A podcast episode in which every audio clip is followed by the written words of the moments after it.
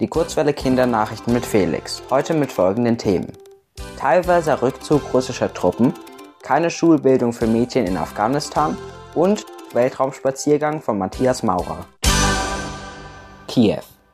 Die Ukraine hat einen teilweisen Rückzug russischer Truppen gemeldet. Ukrainische Soldaten beobachteten das am Freitag. Die russischen Truppen hätten sich im Nordosten hinter die russische Grenze zurückgezogen. Die Armee habe zu wenig Munition und Treibstoff für ihre Panzer. Die Information wurde bisher nur von ukrainischer Seite gemeldet. Sie ist also nicht unabhängig überprüfbar. In anderen Teilen der Ukraine gehen die Angriffe der russischen Truppen weiter. Ein Ende des Kriegs ist bisher nicht in Sicht. Kabul. Mädchen in Afghanistan dürfen ab der siebten Klasse doch nicht mehr zur Schule gehen. Das teilte das Bildungsministerium der Taliban am Mittwoch mit. Die Taliban sind in Afghanistan seit rund sieben Monaten an der Macht. Seitdem hatte es ein Schulverbot für Mädchen ab zwölf Jahren gegeben. Dieses war am Mittwoch aufgehoben worden. Kurz darauf machten die Taliban den Beschluss aber rückgängig. Alle Mädchen ab der siebten Klasse mussten den Unterricht wieder verlassen. Sie dürfen jetzt so lange nicht mehr in die Schule gehen, bis die Taliban einen Plan im Einklang mit islamischen Recht erarbeitet haben. Der Islam ist die Religion, der die Taliban angehören.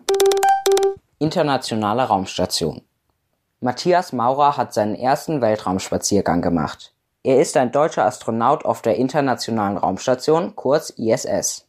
Am Mittwoch war er für sieben Stunden im Weltraum. Er arbeitete an der Außenhülle der ISS. Dabei verhedderte er sich in seinem Halteseil. Mit Anweisungen aus dem Kontrollraum konnte er sich wieder befreien. Außerdem wurde Wasser in seinem Helm entdeckt. Das darf eigentlich nicht passieren und kann gefährlich werden. Aktuell wird geprüft, wo das Wasser herkam.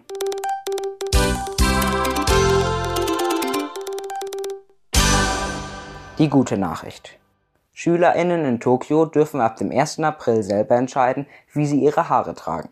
Dies gilt an etwa 200 öffentlichen Schulen in der Hauptstadt Japans.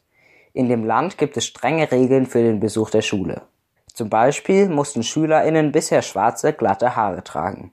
Da diese Regelung von der Stadt Tokio aufgehoben wurde, ziehen weitere Schulen und Städte vielleicht bald nach. Das Wetter. Anfang der Woche bleibt die Sonne noch da, mit bis zu 20 Grad. Ab Mittwoch kühlt es dann wieder ab und es kommt zu Regen, bei um die 12 Grad.